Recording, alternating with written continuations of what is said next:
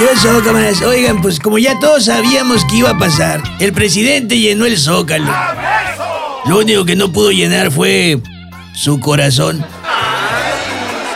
Porque estarán ustedes de acuerdo conmigo que un rockstar no paga porque lo vayan a ver y mucho menos paga porque le vayan a aplaudir, ¿verdad?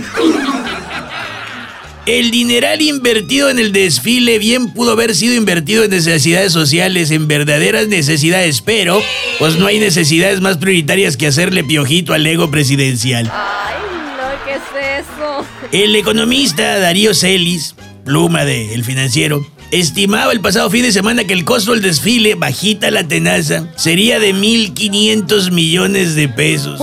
De ese tamaño es el boquete que le hicieron al ego de López Obrador el pasado 13 de noviembre.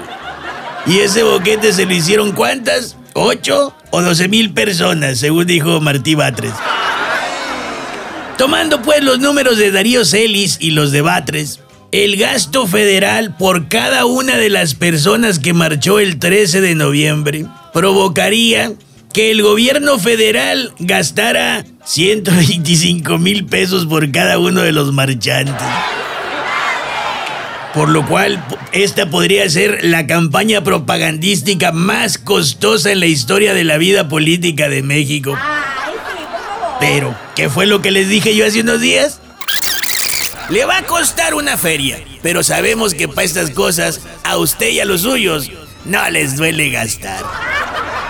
Entonces, con todo ese dineral gastado, ¿cuál de las dos marchas fue la FIFI?